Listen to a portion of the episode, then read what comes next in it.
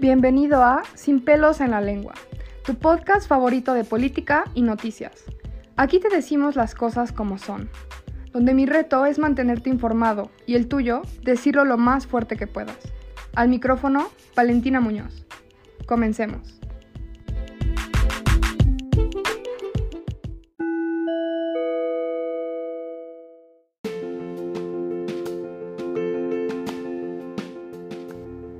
Tal? Muy buenas tardes y bienvenidos a su podcast favorito.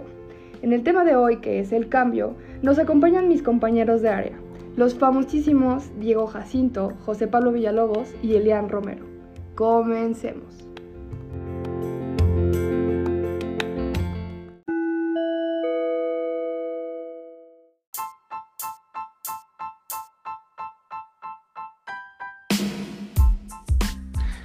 El día de hoy hablaremos sobre el cambio. Introducción. Bueno, el cambio en sentido general, pues nosotros sabemos que es la acción de cambiar. Literal, pues tenemos que tomar o poner una cosa por otra y variar, alterar nuestra rutina. Nos damos cuenta realmente que con el paso del tiempo las cosas, bueno, eh, cambian, envejecen y realmente tienen un ciclo de vida. Lo planteado puede ocurrirle a los seres vivientes u otros elementos materiales cualquiera como consecuencia de factores externos o internos, según sea el caso. Las organizaciones, o sea, las empresas, no están exentas de lo planteado anteriormente. La posibilidad de la afectación del cambio con el paso del tiempo puede ser en nuestra vida social, familiar o laboral. Puede también surtir efecto en los equipos de trabajo y o en todo tipo de organización. Cualquier cambio obviamente ocasiona ansiedad, estrés o miedo o inclusive depresión ante la pérdida del equilibrio de lo que ya llevábamos previamente. O sea, nos saca de nuestro esquema de vida.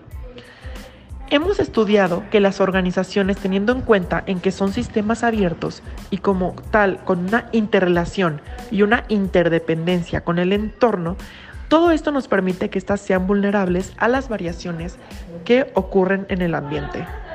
De igual manera, como cada organización conforma un sistema, está integrada por subsistemas cuya variación en alguno de estos trae consigo una afectación de los demás, así como la organización en general. Este trabajo eh, nos ayudará a eh, diferenciar lo que es el cambio. Como se expresó, el cambio puede surgir como consecuencia de fenómenos ocurridos por el entorno y lo veremos más adelante en la definición del cambio como tal. El cambio es lo siguiente.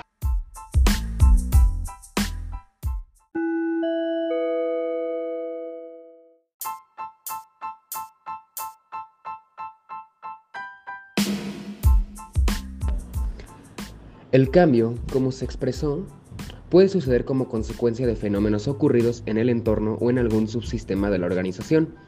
Estos fenómenos pueden ser por factores sociales, económicos, tecnológicos e incluso políticos. Algo esencial que se tiene que tomar en cuenta es que el cambio no lo origina una sola fuerza. En sentido general son varias las que actúan dentro de un ambiente complejo. Luego se puede decir que es multicausal y multidimensional. Un aspecto importante del cambio es que se puede presentar de dos diferentes formas, de manera incremental y transformacional. El primero con pequeñas variaciones que incrementan y el segundo con variaciones más profundas. Un cambio puede presentarse como una amenaza o como una oportunidad. En cualquiera de los dos casos se tiene que dar el tratamiento adecuado. Es decir, que tenemos que tener en cuenta que el cambio es un fenómeno natural y de ocurrencia continua en la realidad. Ante ciertas adversidades se busca que las personas se vuelvan proactivas para que no se produzcan sorpresas que nos desorienten. También, gracias al cambio, podemos prever y tomar acciones preventivas ante ciertos sucesos. Ahora, el proceso del cambio. Hoy en día, las organizaciones tienen a estar en un cambio constante debido a algunas deficiencias que se pueden presentar en muchos casos. Por ejemplo, la deficiencia del personal o la falta de apoyo en áreas de trabajo, vitales para las compañías como el área de recursos humanos, finanzas o producción. Esto origina la baja calidad de productos y servicios, costos elevados y baja productividad. Ahora, estas fallas son provocadas debido a una falta de organización, debido a que no se apegan al diseño organizacional, mala comunicación, deficiente estructura organizacional y que tienen una idea errónea de la visión y la misión. Pero, ¿por qué se busca cambiar? Una vez encontrado qué es lo que se necesita cambiar, se precisa tomando como base dónde nos encontramos para definir el estado deseado en el futuro.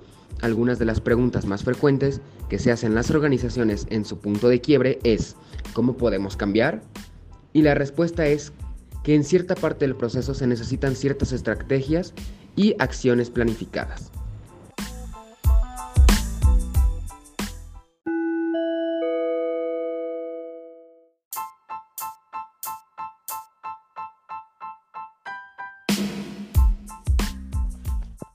La disminución o eliminación de la resistencia al cambio es una manera fundamental para así lograr un cambio.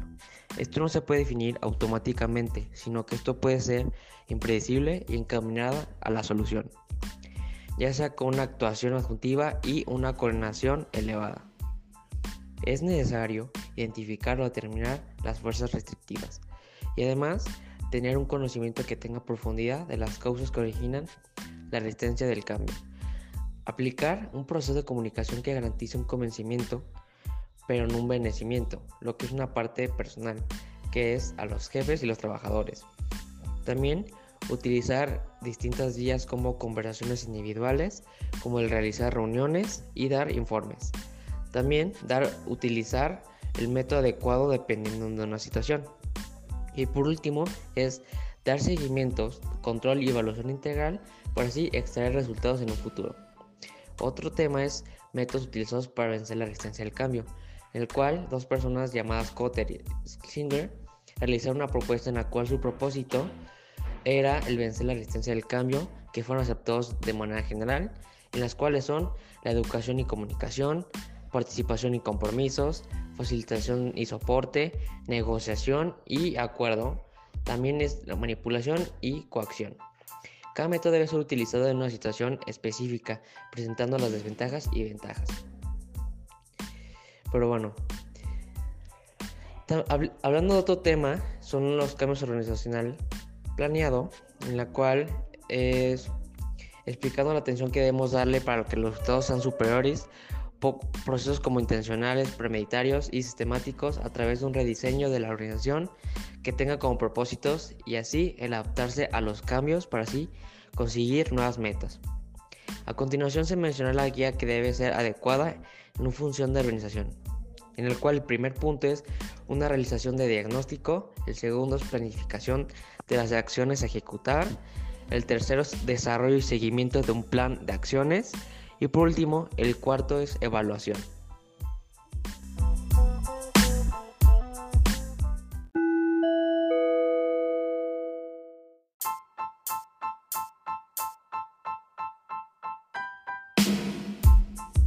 Existen diferentes enfoques en cambios planeados internamente.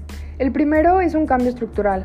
A este se refiere como un rediseño de la estructura organizacional o una reordenación, y va de la mano con cambios en la manera de comunicarse o cambiar el flujo de trabajo. El otro cambio es un cambio tecnológico. A este se refiere con equipos como computadoras, dispositivos, algunos procesos productivos o de servicio y métodos de producción. Y el último cambio es en las personas. Este va desde diferentes aspectos, Puede ser que los trabajadores cambien su actitud, sus habilidades o su motivación incremente, hasta el cambio de personal. Puede existir una combinación de algunos de estos enfoques debido a que tienen una fuerte interrelación dentro de la organización.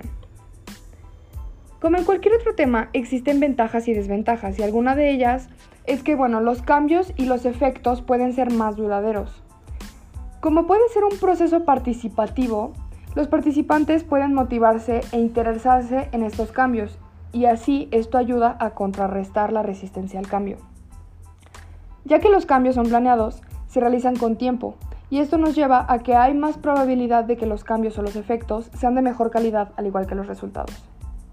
Pero dentro de este proceso también existen algunos aspectos que pueden hacer fracasar este intento de cambio, por lo que se recomienda que no hay que permitir que los participantes den comentarios que te puedan quitar motivación a hacer este cambio. Evitar la falta de comunicación entre los participantes es muy importante. También tener los objetivos claros. Tener una buena preparación y conciencia, especialmente la persona que está encargada de tomar las decisiones dentro de la organización. Hay que llevar un proceso definido y no saltarse pasos. Y por último es no atemorizarse. Michael Green desarrolló un modelo de 8 obstáculos de cómo poner presión en el trabajo que ahora se pueden presentar como obstáculos para lograr el cambio deseado.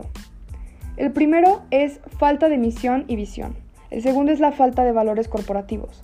El tercero es la falta de adaptación, claramente. El cuarto es la falta de convergencia. Quinto, falta de habilidad para el liderazgo.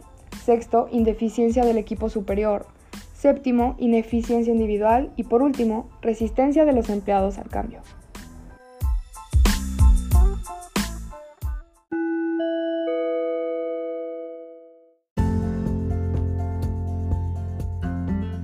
Como pudieron escuchar, el cambio es un tema muy importante, ya que hoy en día nuestra sociedad está en constante cambio, además de que, bueno, evolucionamos rápidamente y no nos conviene quedarnos atrás.